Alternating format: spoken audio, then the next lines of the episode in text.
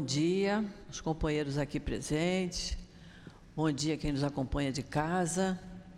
Nós estamos analisando o Pai Nosso no, evangelho, no nosso Evangelho. Hoje nós vamos continuar do item 3 do Pai Nosso, que a vossa vontade seja feita na terra e no céu, que nós vamos usar essa explicação como página de abertura, certo? Depois faremos a nossa prece.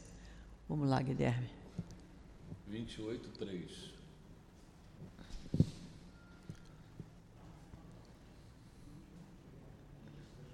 Pode, pode ler. Uhum. Que a vossa vontade seja feita na terra como no céu. Se a submissão é um dever do filho em relação ao pai, do inferior para com o seu superior, quanto maior não deve ser a da criatura em relação ao seu Criador. Fazer vossa vontade, Senhor, é obedecer vossas leis, submeter-se sem lamentações aos vossos decretos divinos. O homem a isso se submeterá quando compreender que vós sois a fonte de toda a sabedoria e que sem vós ele nada pode.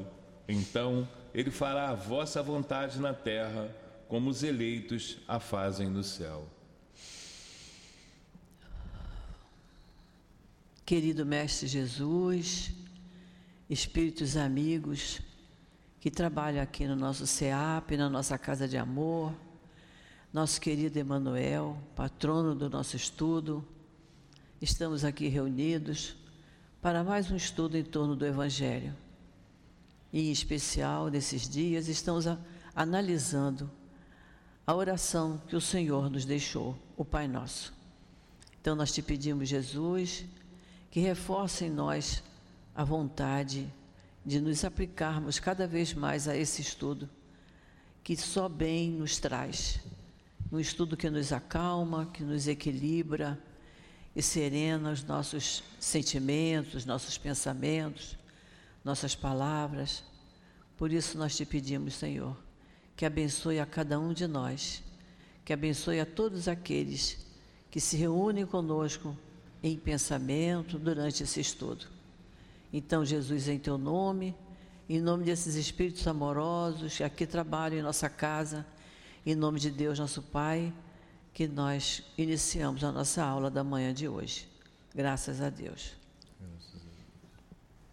Então, nós estamos analisando o Pai Nosso o item 3 do nosso Evangelho, que é que a vossa vontade seja feita na terra como no céu.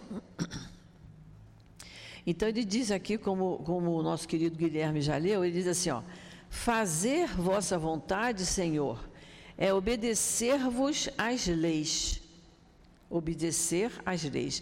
Temos que ser submissos às leis de Deus.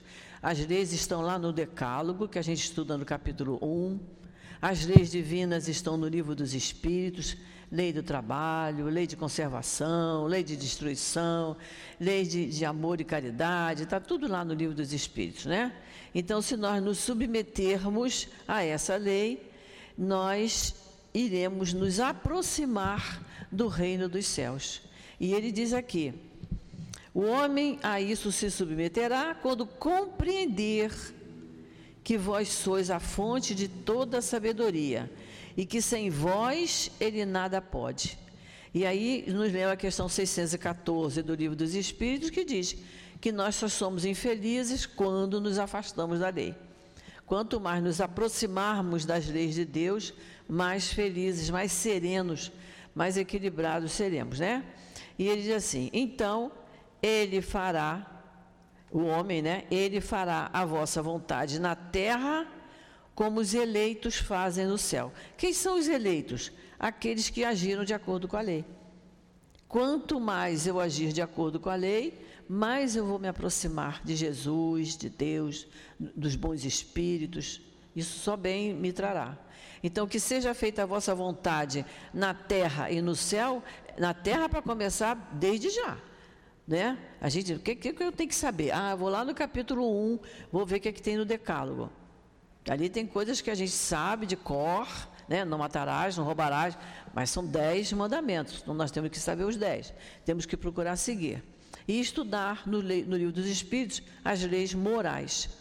Quando nós é, tomarmos consciência disso, nós vamos melhorar cada vez mais a nossa vida, a nossa maneira de encarar a vida, que não é fácil, que tem obstáculos, tem momentos de alegria, tem momentos de tristeza, tem momentos de saúde, tem momentos de doença, mas a gente, com muita fé em Deus e se submetendo às leis, a gente encara com mais facilidade. Então vamos para o item 4. Dai-nos o pão nosso de cada dia. Dai-nos alimento para a manutenção das forças do corpo. Dai-nos também o alimento espiritual para o desenvolvimento do nosso espírito que é o que a gente faz diariamente, né? Cuidar do corpo, a gente se alimenta, é o café da manhã, é o almoço, é a janta, é a higiene que a gente faz no nosso corpo, o remedinho que a gente toma, isso a gente faz. Ele diz: dai-nos o alimento para a manutenção das forças do corpo, que a gente tenha possibilidades, né? De comprar os nossos remedinhos, de comprar os nossos alimentos, mas dai-nos também o alimento espiritual, que é o que a gente, nós estamos fazendo nesse momento que é o que a gente faz quando a gente reza o Pai Nosso, que é o que a gente faz quando a gente faz a nossa oração antes de sair de casa, antes de resolver alguma dificuldade que tenhamos que resolver na nossa vida de relação, certo?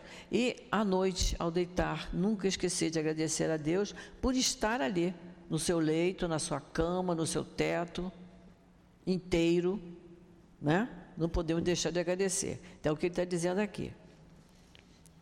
O animal encontra sua comida, mas o homem deve obtê-la à custa da sua própria atividade, com os recursos da sua inteligência, porque vós o criastes livre.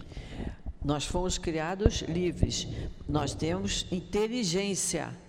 Todos nós temos inteligência. O animal tem um princípio inteligente. Então ele encontra através da caça, ele, cada animal tem a sua maneira de encontrar o seu alimento, né? Mas nós é através da inteligência, né? A gente trabalha para ter dinheiro para comprar o alimento. Desde o momento que se tenha a idade suficiente para isso, né? Antes disso, a gente é alimentado por quem nos cria, né? Vós lhe disseste: Tirarás o alimento da terra com o suor do teu rosto. Por essas palavras, fizeste do trabalho uma obrigação para ele a fim de que exerça sua inteligência na busca de meios para satisfazer as suas necessidades e também propiciar-lhe o bem-estar. Uns pelo trabalho material, outros pelo trabalho intelectual. Sem o trabalho, ele ficaria estacionário e não poderia aspirar à felicidade dos espíritos superiores. Então, ele está falando aqui que nós vamos exercer a nossa inteligência as, as menores tarefas que a gente faz, a gente usa inteligência. Quem não usar inteligência faz aquilo de qualquer maneira. Seja a coisa mais ínfima que a gente fizer. Um café que a gente faça. O homem instalar um relógio na parede. Está usando a inteligência dele. Né? Se ele não souber como é que ele vai fazer o furo para colocar a buchinha, para colocar o relógio na parede. É certo? Então, nós usamos a nossa inteligência. Né? Ele diz: na busca dos meios para satisfazer suas necessidades, suas necessidades físicas e também para proporcionar o bem-estar. Nós temos direito ao bem-estar, está lá no livro dos Espíritos. Por isso que eu estou sempre falando no livro dos Espíritos, que ali, aquilo ali é uma. É, esse aqui é uma conduta moral, o Evangelho. O livro dos Espíritos é conduta de vida. Todos nós temos direito ao bem-estar. Não se pode dizer assim, mas olha só, tem ar-condicionado em tudo quanto é lugar. Na casa do fulano tem ar-condicionado na sala, no quarto. Desde que ele adquiriu aquilo com o resultado do seu esforço pelo trabalho, ele tem direito de ter o carro do ano, ele tem direito a ter o ar-condicionado, porque o trabalhador, quando dorme com ar-condicionado, ele acorda muito mais bem disposto para trabalhar do que ele se dormir uma noite inteira se abanando por causa do calor e por causa do mosquito. Não é verdade? Então a gente tem que ter consciência disso. Né? E ele diz aqui, olha, pelo trabalho material e outros pelo trabalho intelectual. Tem gente que consegue dinheiro escrevendo artigos, escrevendo livros, eh, compondo músicas, dando aula, não é? Não é isso? O médico dando as consultas, cada um né, o médico dá consulta como ele fica sentado lá na cadeira dele, o máximo que ele faz é levantar para examinar o nosso corpo. Não é um trabalho braçal, é um trabalho intelectual. Quem não tem condições vai ter o trabalho braçal. Aí é o trabalhador, é quem construiu isso tudo aqui, é a pessoa que vai na casa da gente para fazer um conserto, uma reforma, uma pintura, não é? É isso que ele está dizendo aqui. Cada um dentro da sua área e das suas possibilidades e das oportunidades que teve na vida. Muitos continuam no trabalho braçal porque não tiveram outras oportunidades. Outros continuam no trabalho braçal porque não estudaram na época certa. E aí só restou aquilo para ele. Não é isso? Cada um dentro das suas necessidades. São, sem eles a gente não, não consegue. Precisa da ajuda. É. É, exatamente, do agricultor, tudo, né? Precisamos da costureira, precisamos, o homem precisa do, do, do alfaiate. É, por isso que tem a lei de solidariedade. Quem disser que vive só e que não precisa de ninguém, está tá erradíssimo, não está nem enganado, está erradíssimo, né? Porque a gente só está aqui porque a, condução trouxe. A gente está vestido porque alguém fez, né? A gente se alimentou porque alguém plantou aquele café, tirou o leite da vaca, né? Precisamos uns dos outros. Auxiliais o homem de boa vontade, que se entrega a vós para o necessário, não aquele que se regozija na ociosidade, que tudo queria obter sem trabalho, sem fadiga nem o que procura o supérfluo. Capítulo 25 é o buscai e achareis. Jesus sempre recomendando que a gente tem que buscar, a gente tem que trabalhar, a gente tem que fazer o esforço, né? A gente pode ajudar uma necessidade, a pessoa precisa, temos aqui a nossa obra social, a gente ajuda, mas a gente espera que aquela pessoa, quando ela melhorar um pouco mais de vida, que ela se apresente e diga, olha, eu não estou precisando mais da cesta básica. Eu já tô, arranjei um emprego, meu marido arranjou um emprego, meu filho está trabalhando. A gente espera que as pessoas façam isso. Elas são. Hã? É muito bonito. É. E acontece, viu? E acontece. É, eu e o marido que trabalhamos 30 anos na obra social lá do, do Leon Denis, nós assistimos isso. A pessoa chegar e dizer: Eu queria dizer a vocês que meu filho está trabalhando, eu também arranjei um emprego, eu não preciso mais. Então, a única coisa que se fazia lá é aquela pessoa passar pelo, pela assistência fraterna, ir para o passe de cura.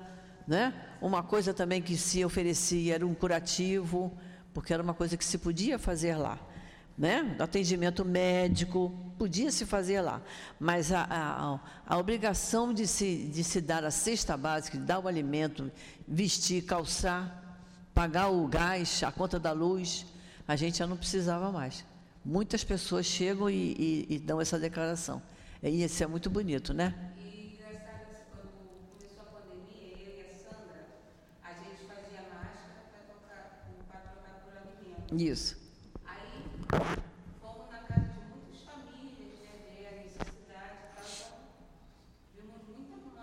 É. Aí depois passou, passou, passou a pandemia, né? Deu uma baixa. Muitas mães chegaram a mim e falaram, olha, a gente, graças a Deus, não preciso mais, é. não preciso trabalhar, meu marido começou, aí foi passando, passando. Aí eu vim pra cá e dizer pra elas, ó, eu fiquei tão feliz. É, lógico. É. É.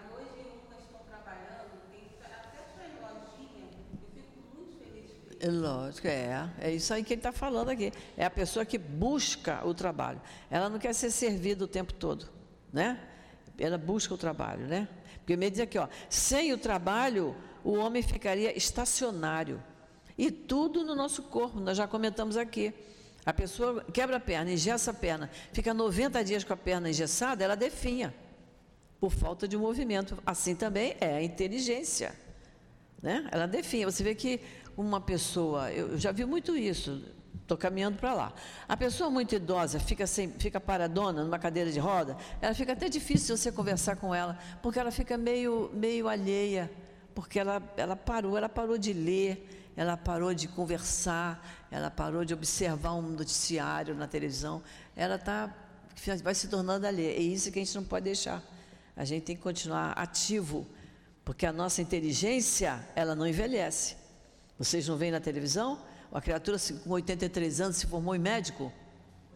Porque ele tinha condições, não é? Então, tantos. Até ouvir uma história, o idoso ele tem que ouvir. É, Né?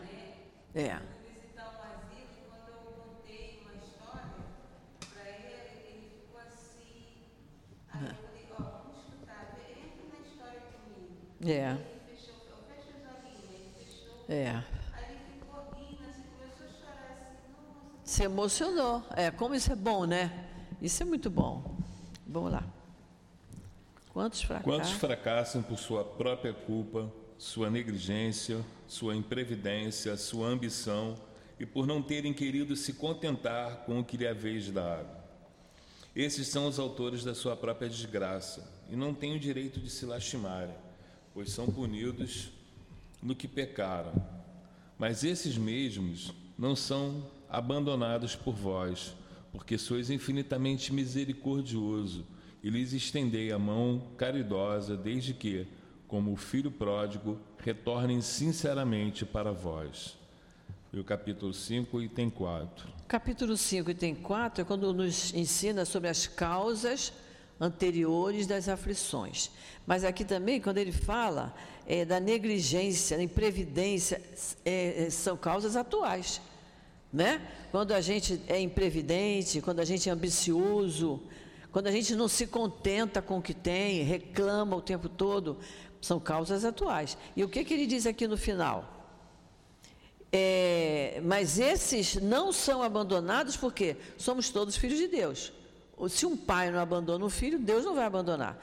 Porque sois infinitamente misericordiosos, né? misericordioso Deus, e lhes estendeis a mão caridosa, desde que, como filho pródigo, retornem sinceramente para vós. Então, não é dizer assim, Senhor, eu estou aqui diante de Ti, eu estou arrependido, não, não vou mais falar aquilo, não vou mais fazer aquilo. A, a, a men, o menor, menor obstáculo que apareça faz tudo de novo. Então, não está sendo sincero. Por que, que o pai lá do filho pródigo recebeu o filho, fez, fez matou os bois para servir a todo mundo?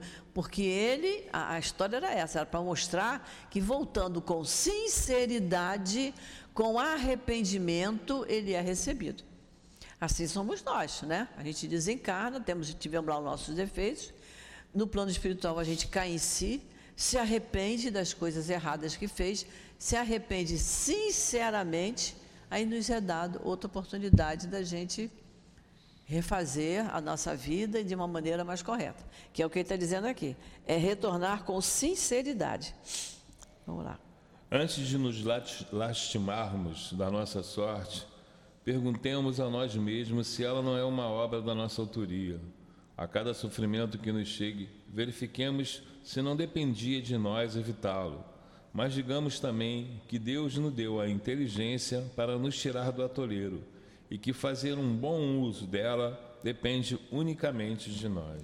Deus nos deu a inteligência para nos tirar do atoleiro. E o que, que a gente aprende aqui na doutrina? Quando a gente está numa situação difícil, a gente reza, pede aos bons espíritos que nos inspirem, que nos ajudem para que eu tome a atitude correta. Essa semana mesmo nós passamos uma situação, nós tínhamos que pagar multa de trânsito e aí fomos pagar. Aí está escrito assim: no, pague no banco mais é da sua preferência. Fomos no banco da preferência, que era perto. Aqui está mandando pagar no banco que emitiu. Fomos no banco que emitiu. Chegou lá, a pessoa disse assim: Olha só, vocês têm que atualizar os dados de vocês no Detran. Mas vocês vão na papelaria ali, até apontou, aquela papelaria ali, que ali a pessoa resolve. Eu digo, na papelaria vai resolver os dados? Vai, pode ir lá, o funcionário do banco. Nós fomos na papelaria, a pessoa olhou e disse: Não, isso não é com a gente, sabe por quê? Nada estava vencido, ia vencer em outubro. A gente só faz isso quando está vencido. A papelaria deve ter um acordo qualquer com, com o Detran ou com aquele banco e ela faz uma, uma, um novo boleto com a data daquele dia, aí você vai lá e paga. Mas como eu não podia andar mais do que eu já tinha andado, voltamos para casa e você fica pensando, o que eu vou fazer? Dia seguinte de manhã, liguei para o banco. Deus foi muito bom comigo, porque eu fui muito bem atendida. O funcionário falou assim: Eu quero que a senhora me diga que agência foi essa que a senhora foi. A senhora vai voltar lá e vai pagar, porque eles têm que receber. Isso de atualizar não existe. A senhora vai. Se a senhora não for atendida, a senhora retorna o telefonema e me diz o nome do funcionário que lhe atendeu. Aí você já fica assim. A gente não quer fazer a criatura perder o emprego. Não é isso que eu queria. Eu queria ser atendida, pagar aquilo ali e ficar livre. Aí o Jorge foi, e eu ainda falei assim, Jorge, leva dinheiro para pagar em dinheiro, porque nós não temos conta nesse banco. Chegou lá, ele pagou com o cartão do outro banco, não teve problema nenhum. Aí eu fiquei pensando, certamente o, a agência central ligou para aquela agência, contou o caso e disse: vocês têm que receber. Isso, o que, que era o que, que era aquilo? Era uma, uma incompetência do funcionário, que não sabia lidar com aquela situação. Mas, gente, enquanto o Jorge foi, que eu nem fui com ele, que eu estava com muita dor nas pernas, ele foi sozinho, eu fiz a minha oração, pedi muito a Deus que ele fosse atendido, fosse bem recebido. Quando ele voltou, falou: Ó, oh, está tudo resolvido, está tá pago. E a gente é, só, só, pode agradecer a Deus, a, a, bondade de Deus. E a bondade de eu ter sido bem atendida, foi uma pessoa que me ouviu. Eu, Aconteceu uma coisa parecida comigo. Eu fui no banco exatamente assim, com o boleto para pagar. Pagaram em qualquer agência bancária. É. Cheguei lá, não, amigo, você não consegue efetuar o pagamento aqui. Você tem que ir na loteria mais próxima. Eu falei, amigo, isso aqui é o que eu vou comprar. O que está escrito aqui? Pagamento. Não, mas é aqui, é aqui. É, é. Não, é. É. Pois é. Mas eu descobri que isso foi incompetência do funcionário, porque quando voltou lá na mesma situação, com o mesmo documento, repagou. Por que, que não pagou na véspera, né? É isso aí, mas a gente tem que. Essas coisas acontecem, né? Hum. A falta de competência acontece, então a gente tem que pedir a Deus para nos ajudar. Né? Quer fazer um comentário? Hein, Guilherme? Oi? Quer falar alguma coisa? Não, estou dando a indicação para você. então vamos lá. Visto que a lei do trabalho é condição para o homem na terra, dai-nos a coragem e a força necessárias para cumpri-la. Dai-nos também a prudência, a previdência e a moderação, para que não venhamos a perder os seus frutos. Olha a palavra moderação aí como é boa, né? A, a, o trabalho é uma lei divina, então todos precisam trabalhar, né? Mas que a gente haja com moderação. Dai-nos, pois, Senhor, nosso pão de cada dia, isto é, os meios de adquirir, pelo trabalho, as coisas necessárias à vida, porque ninguém tem o direito de reclamar o supérfluo. Ninguém tem direito de reclamar o supérfluo. Isso aí vocês podem anotar. Questão 715 do livro dos Espíritos, que vai nos falar do necessário e do supérfluo. A gente sabe o que é o necessário e o que é o supérfluo, né? Mas no livro dos Espíritos eles explicam isso muito bem. A gente tem essa noção, né? Se a gente tem dois pés, para que, que eu preciso de ter 80 pares de sapato? Mas eu vi uma reportagem na televisão que a atriz tinha 80 pares de sapato. A gente fica pensando, por isso que deve levar mais horas para se arrumar, porque não sabe qual é o par de sapato que vai escolher. Quando a gente só tem dois ou três pares, eu então que tenho dificuldade, só tenho um para dia frio e um para dia quente. Então não tem dificuldade nenhuma de, de, de, escolher. Mas quem pode ter mais de um, vai ter.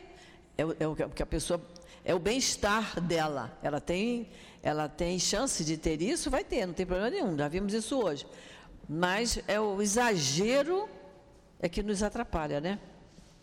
Então, questão 715, tá? Vamos lá.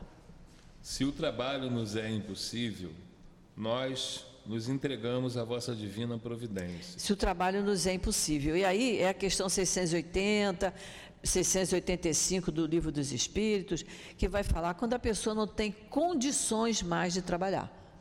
Ou ela não tem condição mesmo desde o início, por ela ter uma deficiência física, ou ela não tem condições devido à idade, ou devido a um acidente que sofreu, né?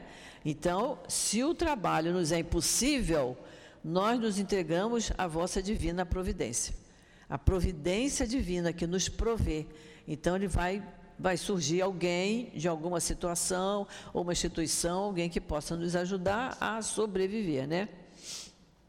Se estiver nos vossos desígnios, nos experimentar pelas mais duras privações, apesar dos nossos esforços, nós as aceitamos como uma justa expiação das faltas que cometemos nesta vida ou em uma vida precedente, porque sois justo e sabemos que não há penas imerecidas e que jamais castigais sem causa.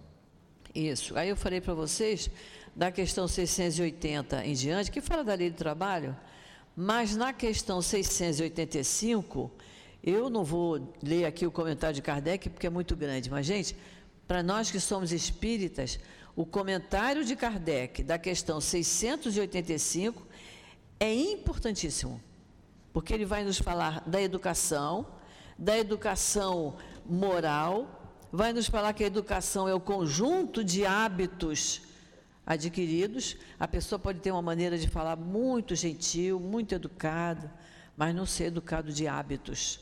Então a educação é o conjunto de hábitos, né? E o finalzinho diz assim: olha, bem atual para nós. A desordem e a imprevidência são duas chagas que só uma educação bem entendida pode curar. A desordem, que a gente vê, né, toda vez que a gente vê um ônibus aí pegando fogo, que se não for defeito do, do ônibus, do motor, que parece que foi ontem no, no túnel Rebouças, me parece que foi problema do ônibus, mas muitas vezes é porque alguém jogou uma coisinha lá dentro, né? Ele diz assim: esse o ponto de partida, o elemento real do bem-estar o penhor da segurança de todos. Quer dizer, se todos tiverem educação, tanto de familiar, tanto de casa, que são os valores que a gente tem que passar para as nossas crianças, para os nossos jovens, e a educação intelectual e a educação moral, né? Mas tem que começar desde ele pequenininho. Isso aí vai diminuir, vai melhorar muito a nossa, nossa problemática dessa essa desordem, essa imprevidência em que a gente vive. É muito interessante isso. Então vamos lá, mais um pedacinho. Preservai-nos, meu Deus, de desenvolver em nós a inveja contra aqueles que possuem o que não temos, nem mesmo contra aqueles que têm o supérfluo, enquanto que a nós falta o necessário. Perdoai-lhes se esquecem a lei da caridade de amor ao próximo que lhes haveis ensinado. Ver capítulo 6, 16, item 8. É desigualdade das riquezas. Esse capítulo 16, item 8, é a desigualdade das riquezas que nós já estudamos há alguns meses atrás, não é isso? Mas olha só, por que, que a gente não, não adianta, por que, que eu não tenho que ter inveja? Está lá nos mandamentos, eu não posso ter inveja, né? eu não posso cobiçar, né? o, o, a casa do outro, a televisão a cores do outro. Eu não posso cobiçar, cobiçar nada que é do outro. Eu não posso ter inveja, porque dizia assim, ó, perdoai-lhes, esquecem a lei de caridade. Então, aquele que tem o supérfluo, mas que não tira uma parte do seu supérfluo para ajudar quem não tem, para quem não tem nem o necessário, ele esquece a lei de caridade e de amor ao próximo, ensinada por Jesus, ensinada por Deus. Então, se ele tem o supérfluo, mais do que o supérfluo, e não, você diz assim, será que você podia me dar uma ajudinha? É, todo mês me dar assim um quilinho de açúcar? Hum, se eu me lembrar, né? É assim que as pessoas dizem para a gente. Me lembra, tá? Quando eu tiver que fazer como você me lembra. Se você não lembrar, não, não vai trazer, né? E no entanto, porque não incorporou aquilo, já que eu tenho o supérfluo, eu tenho que ajudar um pouquinho mais o meu semelhante. Então, é desigualdade das riquezas que nós já estudamos. Vamos lá. Afastai também do nosso espírito a ideia de negar a vossa justiça, ao ver a prosperidade do mal e a infelicidade, que às vezes atinge o homem de bem. O que, que, é, que está dizendo aqui? Afastai é, do nosso espírito essa ideia da, da, da, de duvidar da justiça divina. É a pessoa diz assim, Bom, Deus não está vendo que eu estou passando por isso? Eu tenho rezado, eu tenho pedido, mas Deus não está vendo? Você está duvidando da justiça divina. Essa argumentação é, é, é muito prejudicial para nós, para quem está falando isso, né? Agora sabemos, graças às novas luzes, aos ensinamentos que nos destes, que a vossa justiça sempre se cumpre e não falha com pessoa alguma, que a prosperidade material do mal é tão efêmera quanto a sua existência corporal, e que ele terá que retornar em existências dolorosas, enquanto que a alegria reservada àquele que sofre será eterna. Capítulo 5. 5, 7, 9, 12 e 18. Isso. Capítulo 5, bem-aventurados os aflitos, né? Aí essas questões são das causas anteriores das aflições, dos motivos de resignação, de bem e mal sofrer. Todos esses itens aqui estão tá lembrando isso.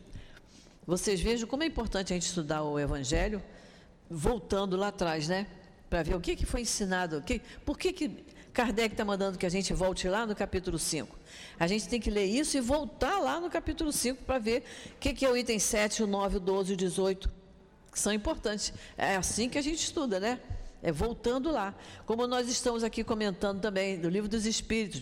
Vamos ver a questão 685. Vamos ver a questão 685. É importantíssimo da gente saber, da gente é, recorrer. É assim que a gente estuda. Quando a gente faz o livro dos Espíritos, tem questões que a gente diz: olha, em casa, abre o Evangelho e vê lá. Isso aí está dito também na, lá no Evangelho, capítulo tal. Né? É assim que a gente vai estudar. Vamos para o item 5 do Pai Nosso. Perdoai as nossas dívidas, como nós a perdoamos aqueles que nos devem. Ou. Per... vai. Perdoai as nossas ofensas, como perdoamos aqueles que nos ofenderam. Ele coloca assim porque tem pessoas que oram, perdoai as nossas dívidas, tem outros que diz perdoai as nossas ofensas. Então a gente, isso aí, é, a gente pode usar isso da maneira que a gente melhor se sentir, né? Perdoar nossas dívidas, são as nossas dívidas morais, né? São os nossos erros, né? Mas as nossas ofensas também são dívidas morais, né? Assim como nós perdoamos. Como perdoamos aqueles que nos ofenderam? Como perdoamos aqueles que nos devem? É isso que a gente tem que pensar. Se a gente reza o Pai Nosso daquele jeito que a gente fala, naquele embalo, cantado bonitinho, a gente não para para pensar nisso. Eu só vou ser perdoada se eu tiver perdoado. Se eu não perdoar, eu não vou ser perdoada. Porque está escrito aqui perdoo as minhas dívidas como eu perdoo aqueles que me devem. E são dívidas morais, né? Pode ser dívida material também. Você, a pessoa te pedir emprestado, você emprestar e a pessoa não te pagar, né? Você pode perdoar, dizer, ó, oh, não se preocupa não, não precisa, eu não estou precisando, está tudo bem, ótimo, né? Você pode é, perdoar nesse sentido, como você pode perdoar também silenciosamente. A pessoa não veio, não te deu uma satisfação, aí você diz, sabe uma coisa, não estou precisando, não está me fazendo falta, para que, que eu vou ficar cobrando? Isso também é perdoar a dívida, é compreender a falha do outro. Porque às vezes o outro não paga a dívida por isso que esqueceu. Esqueceu. Ou então diz assim, ah, não vou pagar não, tem muito mais do que eu, para que, que eu vou pagar? Não? Então, quem emprestou pode passar pelas duas situações. Ou a pessoa vir dar uma satisfação e você dizer que está perdoado, ou a pessoa não te dizer nada, mas você também intimamente perdoou. Né? Agora, se eu não perdoar nada, se a pessoa me ofendeu e eu ficar para o resto da minha vida relembrando, relembrando, relembrando, relembrando, as minhas ofensas também não serão perdoadas. Está tá bem claro, Jesus deixou bem claro isso no Pai Nosso. Que é por isso que a gente tem que rezar o Pai Nosso bem devagarzinho para pensar no que está falando. Porque senão não há sinceridade na minha oração. Se eu não pensar no que eu estou falando, né? Então vamos lá. Cada uma das nossas infrações às vossas leis, Senhor, é uma ofensa que fazemos a vós. É uma dívida contraída que cedo ou tarde teremos que pagar nós rogamos a vossa infinita misericórdia o perdão dessas dívidas, prometendo fazer todos os esforços para não contrair outras. Já estão, ó, prometendo fazer todos os esforços para não contrair outras dívidas, né? Cada infração que a gente comete é uma ofensa que a gente faz a Deus. A gente comete uma infração de, de trânsito, a gente vai lá, paga multa, fica resolvido. É uma coisa do mundo material, aqui do terra a terra. Mas quando a gente maltrata alguém, quando a gente ofende alguém, quando a gente, no ambiente de trabalho, né? Você é, passa a perna no, no companheiro de trabalho para você ser promovido, né? Aí você diz assim, não, mas, o chefe me botou lá porque eu merecia. O outro não merecia, mas eu fiz uma confusãozinha, fiz uma fofoquinha e o chefe então me botou lá para frente. Isso é uma infração à lei, à lei de amor ao próximo. E para Deus nada passa despercebido. Para nós passa, né? Nós já comentamos isso aqui. A gente olha para o companheiro, a gente não sabe o que o companheiro está pensando naquela hora. Nem ninguém sabe o que, que eu estou pensando. Mas para Deus nada passa despercebido. Nada. Nada, nas mínimas coisas. Até uma falta, pai e filho, mãe e filho, uma falta de atenção, um adiamento de uma conversa, de uma educação, é uma infração. Porque o, filho é um compromisso. O paciente é um compromisso para o médico. O aluno é um, é um compromisso para o professor. Então, se o professor disser, ah, hoje eu vou para a escola, mas eu não vou fazer nada ou mandar eles fazerem lá um trabalhinho qualquer e vou descansar minha cabeça. Está errado. Erradíssimo. Tem que ensinar sempre que estiver lá. O médico tem que consultar o paciente perfeitamente. Né? Essa consciência que tem que ter. Da caridade fizeste uma lei definitiva para nós. Mas a caridade não consiste apenas em ajudar o semelhante na sua necessidade ela também está no esquecimento e no perdão das ofensas. Como poderíamos implorar a vossa indulgência se nos esquecêssemos de usá-la para com aqueles dos quais nos queixamos? Exatamente o que nós falamos, né? É isso aí. No esquecimento também, no esquecimento e no perdão também é uma forma de caridade. Dai-nos, meu Deus, forças para apagar em nossa alma todo ressentimento, todo ódio e todo rancor. Fazei com que a morte não nos surpreenda com um desejo de vingança em nosso coração. Lembra que nós estudamos lá no capítulo 10? Vou só mostrar para vocês aqui rapidinho. Capítulo 10, item 14. É, deixa eu ver aqui no meu. Olha só. Quando ele diz aqui, olha,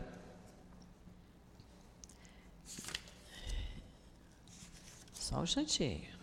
Quando ele fala do perdão das ofensas, no capítulo 10, no item 14, no finalzinho, diz assim: ó, Deus sabe o que está no íntimo do coração de cada um.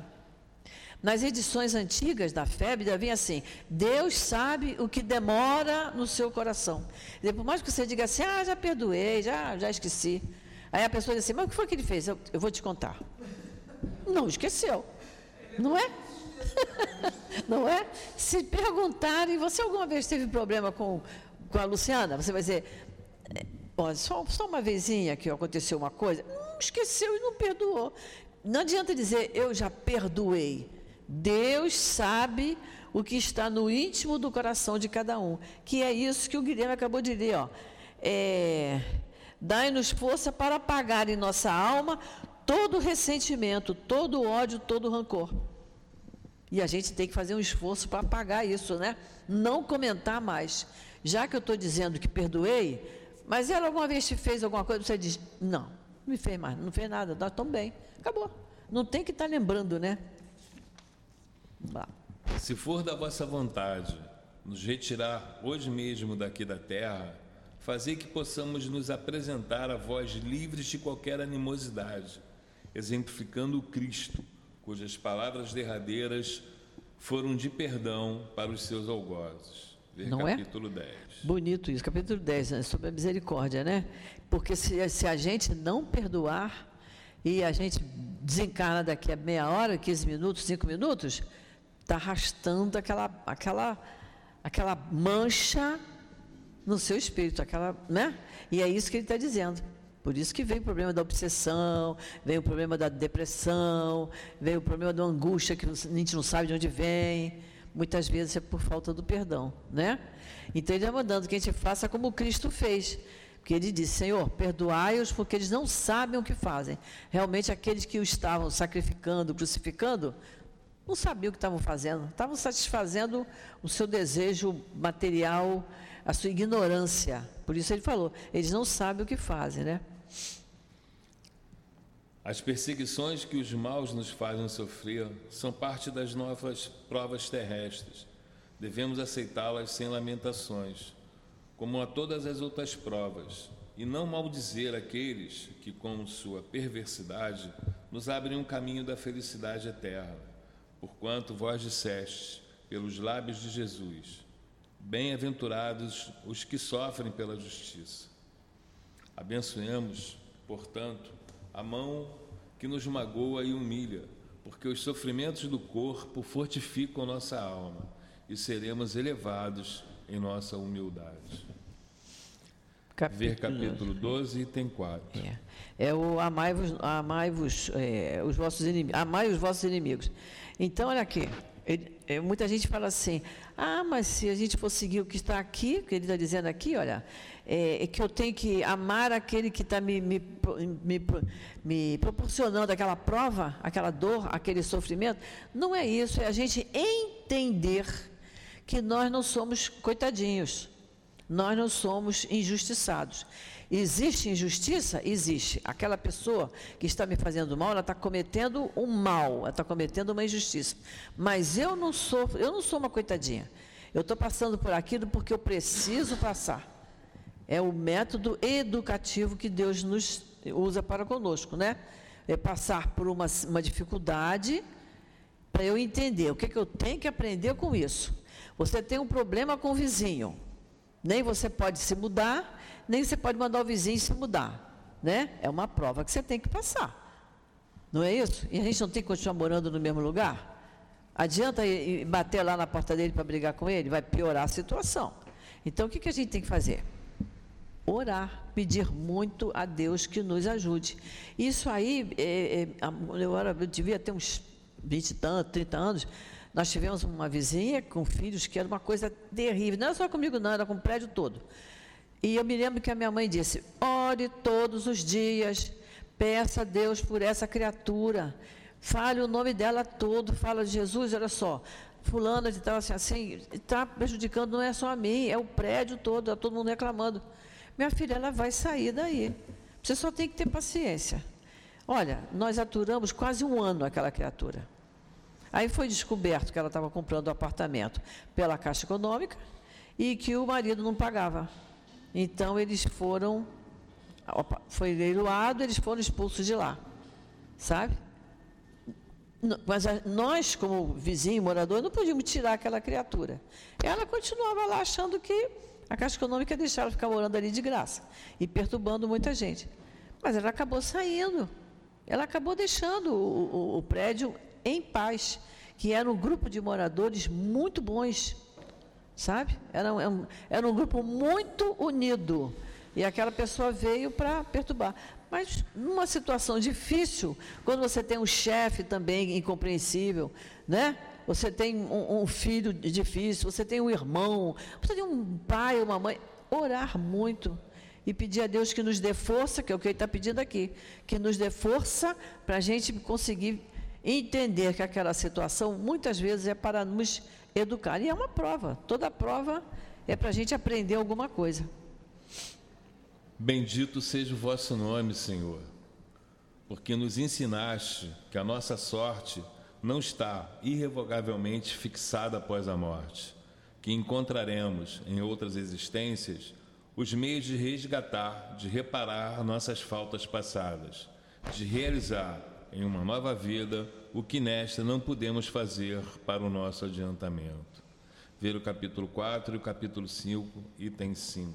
Capítulo 4, ninguém pode ver o reino de Deus se não nascer de novo. E o capítulo 5, item 5, são as causas atuais das aflições, né? Então ele está dizendo, bendito seja o vosso nome, Senhor. Estou louvando o nome de Deus mostrando que a nossa sorte não está irrevogavelmente fixada por O que é uma coisa irrevogável? Que vai ter que passar por aquilo e vai ficar naquela situação difícil eternamente. E sabemos que não. Sempre a gente se lembra, quando alguém fala de pena eterna, que a gente sempre pensa nisso. Nós, como pai, como mãe, que somos imperfeitos, não deixamos um filho nosso de castigo horas e horas e horas, e um dia inteiro, uma semana? Por que, que o pai, que é misericordioso, bom e perfeito, vai deixar um filho padecendo lá no, no, no umbral, no inferno, no purgatório, o termo que a gente usar? Não. Desde que o filho se arrependa sinceramente diga: Senhor, eu, eu, eu quero muito refazer a minha vida, eu, eu quero sair disso aqui. Deus tira a pessoa dali do sofrimento. E ela então, e nós nunca estamos sós. A gente aprende isso no livro dos Espíritos, na escolha das provas. A gente é sempre cercado de espíritos que nos intuem, que nos ajudam, que nos auxiliam a gente tomar novas direções da nossa vida. Estamos falando como espíritos, né? Como a gente tem aqui como encarnado, né, começando pelos pais da gente, pelo quem nos cria, ou pelos livros que nos intuem, são sempre é, meios que nós temos de a gente é, circular pelos melhores caminhos. Sempre temos, como espíritos também. Nunca ficamos sós nem desamparados, de jeito nenhum. Desse modo, se explicam, enfim, todas as aparentes anomalias da vida é a luz lançada sobre o nosso passado e o nosso futuro. É o sinal incontestável da vossa soberana justiça e da vossa infinita bondade. Acho que ficou, ficou claro esse item para nós, né? Ficou bem, bem claro isso, né? Que Deus está sempre presente, está sempre nos amparando, nos ajudando, desde que a gente peça, pedir e obtereis, batei e dar-se-vos-á, né? Eu preciso bater, eu preciso bater na porta. Nós ainda temos um tempinho, vamos ver o item 6. Não nos abandoneis à tentação, mas livrai-nos do mal. Dai-nos, Senhor, forças para resistir às sugestões dos maus espíritos que tentam nos afastar do caminho do bem, inspirando-nos maus pensamentos. Eu aqui, eu vou pedir licença à, à Luciana para contar aquilo que você me falou na quarta-feira, sabe? É, porque é, me preocupou. Uma, uma, uma, a Luciana passou por uma situação difícil do BRT, que enguiçou, deixou todo mundo na mão. E ela me contou, né, Luciana, que ela, vendo a situação, ela entrou em prece. E veio uma voz e disse para ela: pare de orar. Aí então ela lembrou de mim que eu tenha dito que numa situação assim ou fora de casa que a gente não devia orar. Devemos sempre orar na nossa casa, no silêncio da nossa casa. Mas não foi isso que foi dito aqui, né? Né, Luciana? Né? Você, você confundiu, não foi, Luciana? Mas numa situação difícil, eu tenho que orar. Eu tenho que orar. Então, se, se a Luciana tivesse lembrado, ela teria dito: não adianta você me dizer para eu parar de orar, que eu não vou parar. Está na hora de eu fazer a minha oração. E ela continuaria. Mas ela ouviu essa voz e se atordoou e, e parou de orar. E nós, numa situação, até contei aqui vários casos, eu contei de um sobrinho nosso que, que dá aula há anos lá no Leão Denis, Livro dos Espíritos, estava no ônibus, todo mundo foi assaltado, e ele estava lendo, porque era, era, aquela aula que ele ia dar naquela tarde, ele estava com o livro dos Espíritos aberto. E ele continuou lendo, lendo. Quando ele olha, o cara veio do lado, tirou o relógio do rapaz que está do lado dele, passou direto. Aí o cara falou assim: Você reparou? Ele assaltou todo mundo, não tocou em você, porque você está lendo esse livro aí. Esse negócio aí que você está lendo. Ele falou: É, deve ser. Ele ficou invisível para o assaltante. Ele nem tinha percebido. É. O nosso amigo Paulo Cordeiro, que já desencarnou, que fazia sempre muita palestra lá no centro, o Paulo estava é, no, no, no, carro, dirigindo, vieram assaltantes para tomar o carro dele, senta um do lado e senta um no banco de trás. Aí estava o banco de trás estava o evangelho em cima do banco. O cara fez. Esse cara tem negócio de ver com o espiritismo, vamos sair. Vamos sair, vamos deixar ele, não quero saber desse negócio de espírito, não. Deixaram ele, os assaltantes foram embora. Foi uma proteção o livro ali. Aí o Paulo disse: Eu nem saí na hora. Eu fiz a minha prece, e agradecer a Deus, porque o livro estava fora da. Ele usava uma, uma pasta né, pendurada, o livro estava fora da pasta, estava em cima do banco. Então, é, olha a prece como é necessário, tanto para pedir como para agradecer, aonde a gente estiver. Aonde nós estivermos, a gente. Agora, esse espírito que falou assim, para de orar, é porque o ambiente estava tumultuado, ambiente tumultuado tem espíritos tumultuados ali. Aí disseram naquela ali, olha, está orando, vamos, vamos, dar um toque nela. E, e, você se deixou ouvir e levar, por isso aí. Mas pode acontecer de alguém dizer assim, está rezando, isso é hora de você parar para rezar? Você só olha e continua na sua. Você está certa, continua. Então a gente tem que orar. Aconteceu um acidente, eu não tenho como parar para salvar aquela pessoa, para ajudar, eu vou fazer uma oração, vou pedir a Deus que ela seja atendida, que a ambulância chegue, que, ela, que possa acontecer o melhor com ela, que os bons espíritos possam ajudá-la, que o anjo da guarda dela esteja junto dela, fortalecendo. Eu tenho que fazer em qualquer situação. Tá, Luciana? Eu tinha que falar isso aqui para não ficar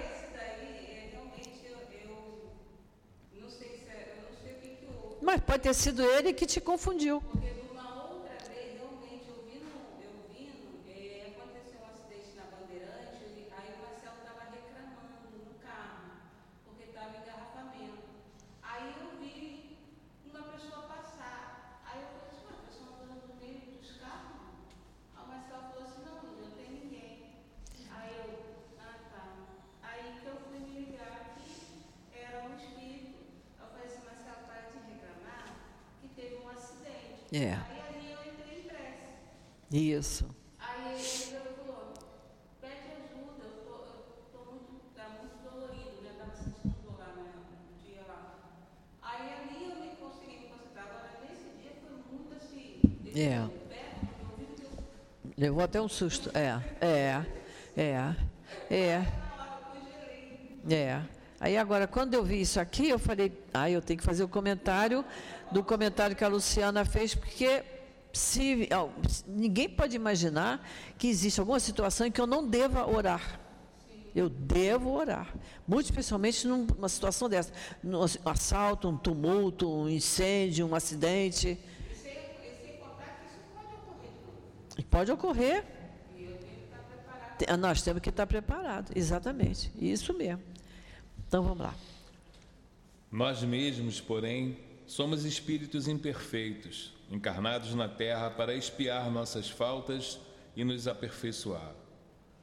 A causa primária do mal está em nós, e os maus espíritos apenas se aproveitam das nossas tendências viciosas, nas quais eles nos mantêm para nos tentar. Isso, isso é sério, né? A causa primária do mal está em nós. Que a gente valoriza muito o mal, né? Há pessoas que você fala assim, ô, está tudo bem com você? Não, estou assim, estou assado, blá, blá, blá, e se queixa. E esquece que naquele, naquelas 24 horas anteriores, teve momentos bons, mas a pessoa valoriza o mal. Então ele diz aqui, a causa primária do mal está em nós. E os maus espíritos se aproveitam das nossas tendências vici- vi- viciosas. E eles então se aproveitam para nos tentar. Já que eu tenho uma tendência a ter pensamento negativo, né? Ter um engarrafamento, eu ficar, que absurdo, e agora só, eu vou chegar atrasado, o que está impedindo? Bom, mas logo hoje, logo comigo, não é? Você está cheio de pensamento negativo. Aí aqueles espíritos brincalhões, ficou para ali, ó. Ela está toda nervosinha, vamos ajudar ela. Aí vem a dor de cabeça, vem a dor no pescoço, né? E vai por aí afora. Cada imperfeição é uma porta aberta à influência desses espíritos, enquanto que, contra os seres perfeitos, eles são impotentes e renunciam a qualquer tentativa de atacá-los. Tudo o que fizermos para afastá-los será inútil, se não colocarmos em oposição a eles uma vontade inquebrantável de permanecer no bem e uma renúncia absoluta ao mal. Tudo é, olha como a gente tem que ser forte, né? Porque cada imperfeição é uma porta para a influência dos maus espíritos. Ou seja, cada pensamento negativo, cada palavra negativa, cada reclamação, né? Cada, cada dúvida com relação à justiça divina é uma porta aberta para eles, né?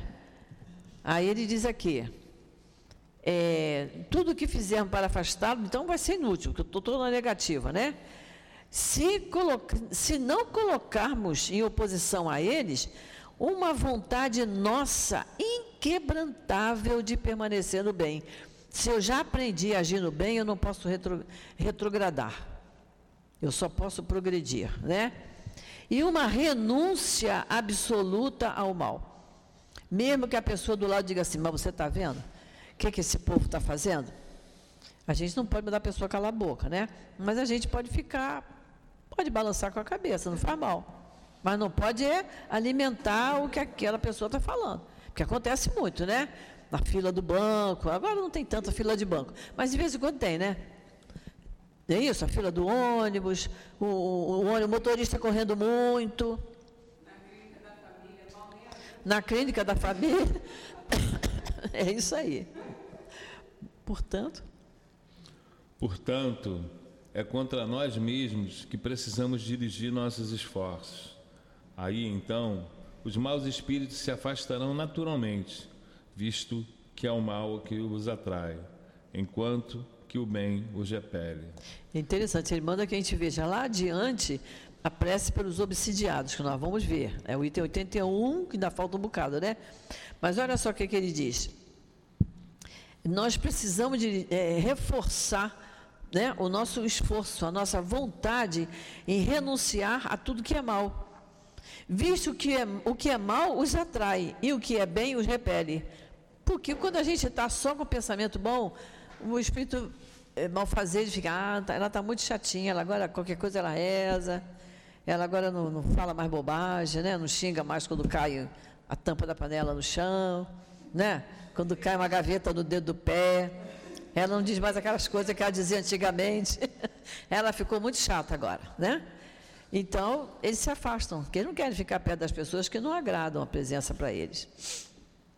Senhor, sustentai-nos em nossa fraqueza, inspirai-nos pela voz dos nossos anjos guardiães e dos bons espíritos, a vontade de nos corrigirmos das nossas imperfeições, para que possamos impedir que os espíritos impuros tenham acesso à nossa alma ver adiante o item 11. Item 11, que vai falar sobre espíritos protetores, que nós vamos estudar isso.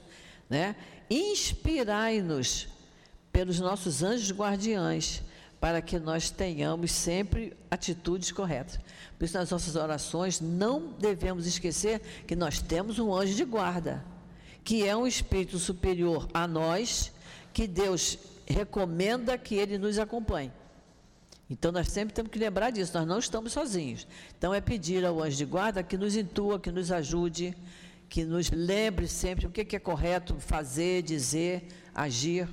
Isso é importantíssimo. Esse é o vital alimento para o bem-estar do, do bem, nosso espírito. Do né? nosso espírito, com certeza, ter essa certeza, né? Senhor, o mal não é obra vossa, porque a fonte de todo o bem, que sois vós, não podeis jamais criar nada de mal. Somos nós mesmos que o criamos, ao desrespeitar as vossas leis e pelo mau uso que fazemos da liberdade que nos concedeste. Quando os homens obedecerem às vossas leis, o mal desaparecerá da terra, como já desapareceu dos mundos mais adiantados. O mal não é uma necessidade fatal para ninguém. Parece irresistível somente para aqueles que a ele se entregam com satisfação. Se nós temos a vontade de fazer o mal, também podemos ter o de fazer o bem. Eis a razão por que, Senhor, vos pedimos ajuda e a todos os bons espíritos para resistir à tentação. Olha só, é só uma questão da gente direcionar a nossa vontade, a nossa energia. Então ele diz aqui: se nós temos a vontade de fazer o mal, também temos que ter a vontade de fazer o bem. É só eu saber direcionar a minha vontade, a minha energia. É isso que ele está dizendo aqui. Porque a prece é: não nos abandoneis à tentação. Né?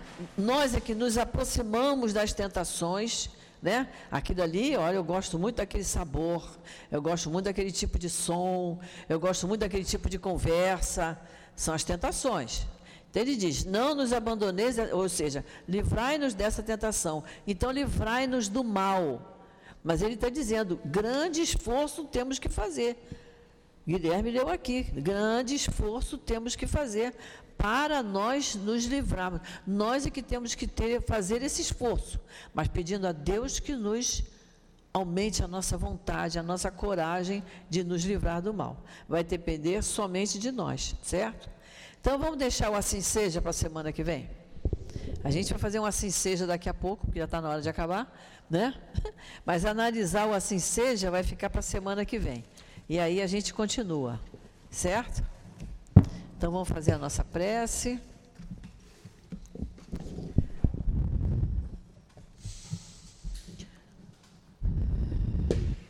Querido Jesus, nosso mestre, nosso amigo, nós agradecemos muito, Senhor, pela oportunidade que temos de estudar a doutrina espírita, que tanto nos esclarece. E atualmente, Senhor, nessas nossas aulas, onde nós analisamos a oração que tu nos deixaste, o Pai Nosso, que nós possamos sempre orar o Pai Nosso, mas pensando na tua vontade, no porquê nos deste esse modelo de oração. Porque cada frase tem um ensinamento, ensinamentos profundos, Senhor, que nós precisamos entender e segui-los, e seguir o mais depressa possível. Por isso nós te pedimos, Senhor, que fortaleça em nós a vontade de estudarmos a doutrina espírita, a vontade de nos melhorarmos percebermos a necessidade da nossa reforma íntima, que é a reforma dos nossos pensamentos, dos nossos sentimentos, dos nossos atos e palavras. Por isso nós te pedimos, Senhor, que fique conosco sempre, porque estamos sempre precisando muito de Ti. E é em Teu nome, Jesus, em nome dos Espíritos amigos que trabalham aqui no nosso SEAP, na nossa casa de amor, em nome de Deus, nosso Pai, que pedimos permissão para encerrarmos nesta manhã o estudo do Evangelho segundo o Espiritismo. Graças a Deus.